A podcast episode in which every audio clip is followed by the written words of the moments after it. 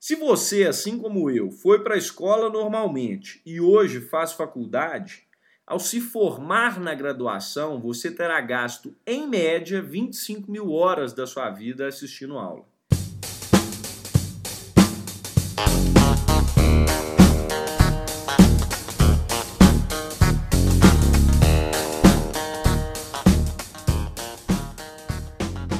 Seja bem-vindo ao EnconstruCast, o podcast do Enconstrução. Meu nome é Hernani Júnior e eu estarei aqui com você semanalmente para compartilhar dicas, histórias, insights, aprendizados e a construção de alguém que ainda está no caminho do sucesso. Porque eu ainda não cheguei lá, mas vou chegar e quero você lá no topo, junto comigo. Bora construir?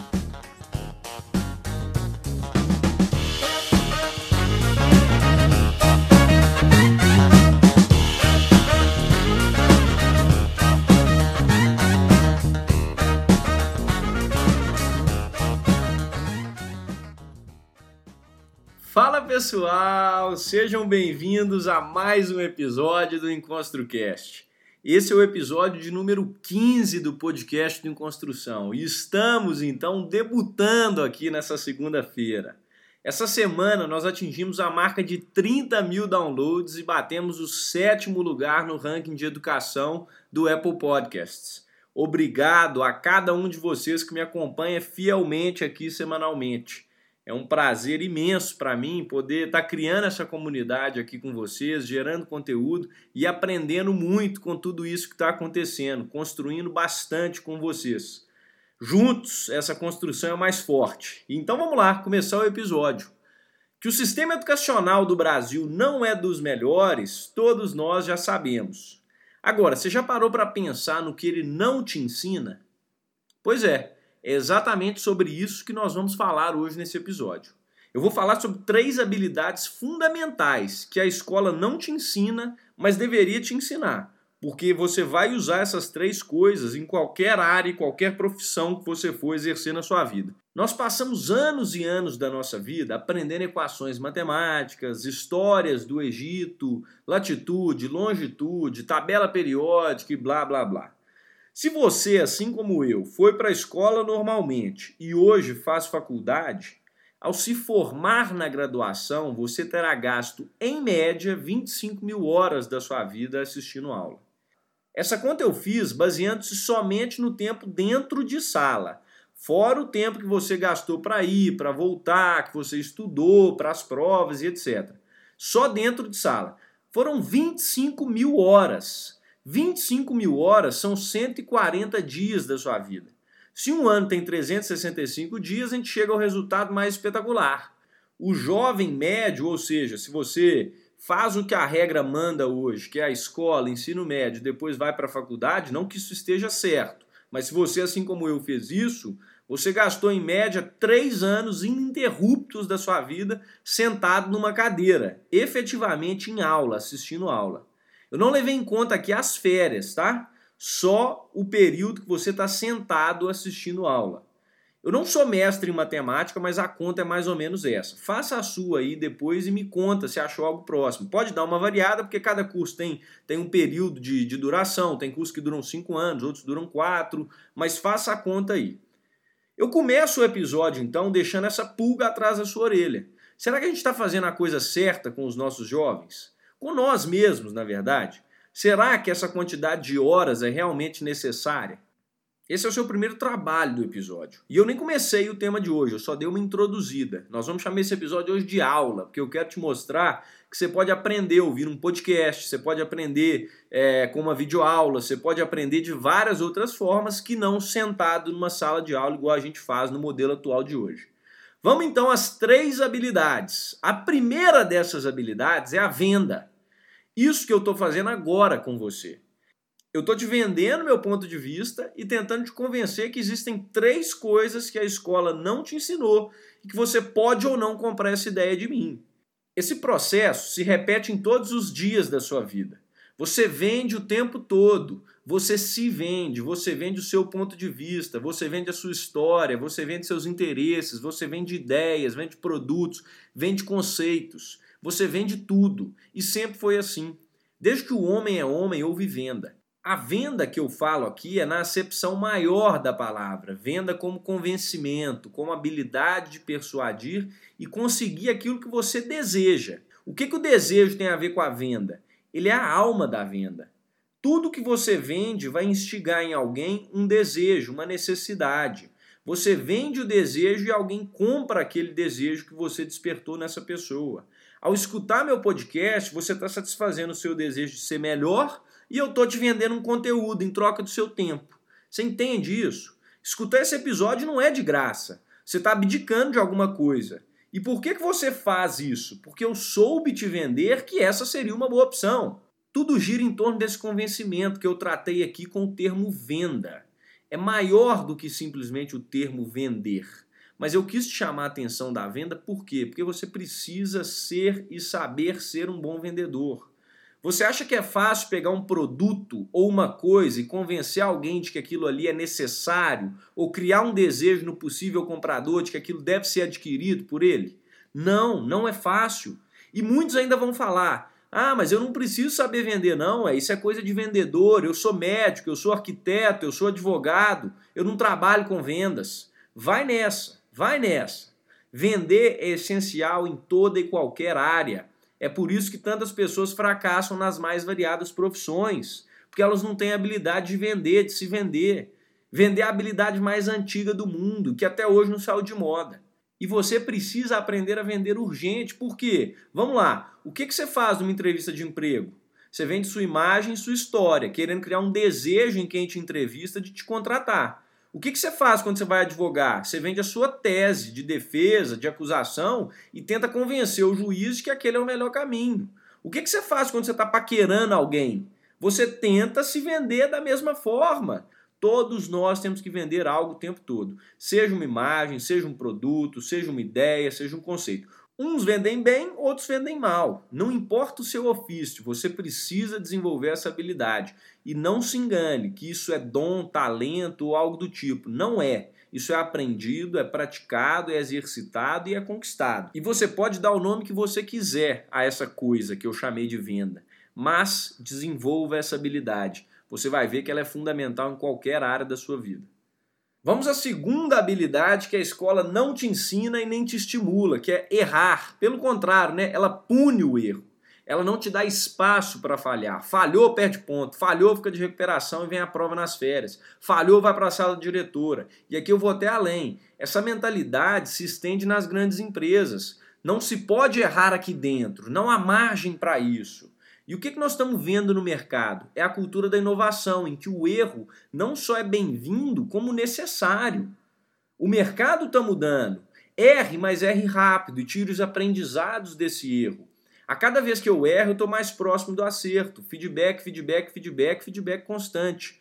Na Ufrila, que é a minha empresa, minha startup, a gente estimula isso demais. Cara, a gente precisa errar, a gente precisa experimentar. Tá todo mundo empreendendo pela primeira vez. A gente não tem certeza do que pode dar certo, mas vamos errar, a gente vai aprender assim. Não é errar por errar, é errar e aprender. A inovação se baseia nisso. Um caso muito bom que ilustra isso é o que aconteceu na IBM. Certa vez um funcionário da empresa ele cometeu um erro monstruoso que custou cerca de 600 mil dólares para a empresa. E ao chegar na sala do CEO, que é o Thomas Watson, que deu o nome ao robô da IBM, que é o IBM Watson, ele já estava meio cabisbaixo, estava meio certo da demissão dele, já foi falando para o CEO assim: Eu sei que eu errei, pode me mandar embora. E o Watson olhou para ele e falou assim: Você pirou? Eu acabei de gastar 600 mil dólares em treinamento com você, por que, que você acha que eu vou desperdiçar essa experiência que você acabou de adquirir? Essa é uma lição que a gente deve levar com a gente. Se a IBM tem essa mentalidade, por que, que eu vou querer fazer diferente na minha empresa se está dando certo lá? Sucesso deixa rastros. Quantas vezes você não ouviu que é errando que se aprende? É verdade. Você tem que ter espaço e margem para o erro na sua empresa, nas suas organizações, na escola. É lógico que tem casos que o erro não é viável, que você não pode errar. É o caso, por exemplo, de um piloto de avião. Se ele erra ali com 200 passageiros na aeronave, acabou tudo. Tem o caso do médico também, que não pode errar em algumas situações. Mas mesmo nesses casos, na preparação desse tipo de profissão, você tem que ter margem para o erro. A pessoa precisa aprender a errar e saber como lidar com o erro. Se permita errar fazendo aquela perguntinha básica e clássica: o que de pior pode acontecer? Lembra da história sobre preocupação. Só podem acontecer duas coisas. Se não resultar em algo extremamente, catastroficamente trágico, que ainda te permita acordar no outro dia e começar de novo, arrisca, se permita errar. E agora a terceira e última habilidade que a escola não nos ensina, pelo contrário, muitas vezes ela nos tira. Essa habilidade é que me permite fazer tudo isso que eu faço aqui com construção. É a habilidade que eu desenvolvi para criar um episódio e falar exatamente sobre as três skills fundamentais que você não aprendeu na escola.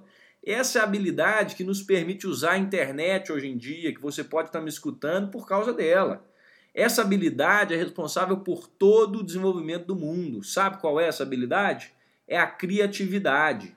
E por que, a escola nos tira a criatividade? Porque você colocar alguém para passar cinco horas por dia sentado numa cadeira, escutando alguém falar sobre uma matéria que você muitas vezes não tem interesse e nem enxerga aplicabilidade no mundo prático, muitas vezes também não vai te permitir nenhuma reflexão profunda e o pior, segue uma metodologia desenvolvida quando o mundo ainda não tinha acesso ao conhecimento como a gente tem hoje, é complicado.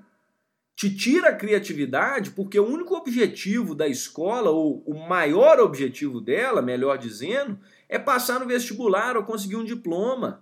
E para isso você tem que decorar conceito, decorar fórmula, isso não faz muito sentido mais. Quando você tem um Google que te responde tudo em segundos, quando você tem cursos online, quando você tem podcasts. Só que alguém um dia foi criativo o suficiente lá atrás para criar e executar o seguinte: nossa, se a gente colocar essas criancinhas para aprenderem lógica, linguagem, respeitarem regras de horário, de traje e ensinar o talento que elas precisam desenvolver para que depois elas complementem nossas empresas, seria muito bom prazer, modelo educacional com foco no desenvolvimento industrial. Foi assim que nosso modelo surgiu, advindo de um modelo industrial em que as pessoas precisavam aprender como se comportar e aprender linha de produção. O modelo educacional que existe hoje foi criado lá na época da Revolução Industrial. Diferentemente da Grécia Antiga, em que todas as pessoas se reuniam em praças públicas, por exemplo, para discutir sobre determinados assuntos, levantando dúvidas, reflexões, o que é bem diferente. Recomendo a leitura sobre isso, inclusive. Como era o ensino na Grécia Antiga. Mas o que eu quero dizer com isso? Eu quero dizer que nada surge sem a criatividade. Alguém foi criativo a ponto de criar esse sistema educacional, que, concordando você ou não, vem funcionando até hoje. Alguém foi criativo suficientemente para criar um modelo de residências verticais que ocuparia menos espaço e daria mais lucro do que um andar só. Esse alguém criou prédio. Alguém foi capaz de desenvolver uma nuvem na qual você pode armazenar um episódio, um arquivo de áudio, para que as outras pessoas possam ouvir a qualquer momento. Seja criativo o suficiente para aproveitar o que já existe foi fruto da imaginação de alguém Aprenda com isso e comece a criar suas próprias coisas. Criar e não simplesmente copiar. Isso é uma grande diferença. Seja original. Um caso legal para ilustrar isso, um uso prático da criatividade no dia a dia, é o que aconteceu com a Luana. A Luana estava participando de um processo seletivo numa empresa para o cargo de vendas, na área comercial. Numa determinada fase do processo ali, a empresa enviou um e-mail pedindo para que ela respondesse cinco perguntas, tipo qual sua maior habilidade? O que te diferencia dos demais e etc.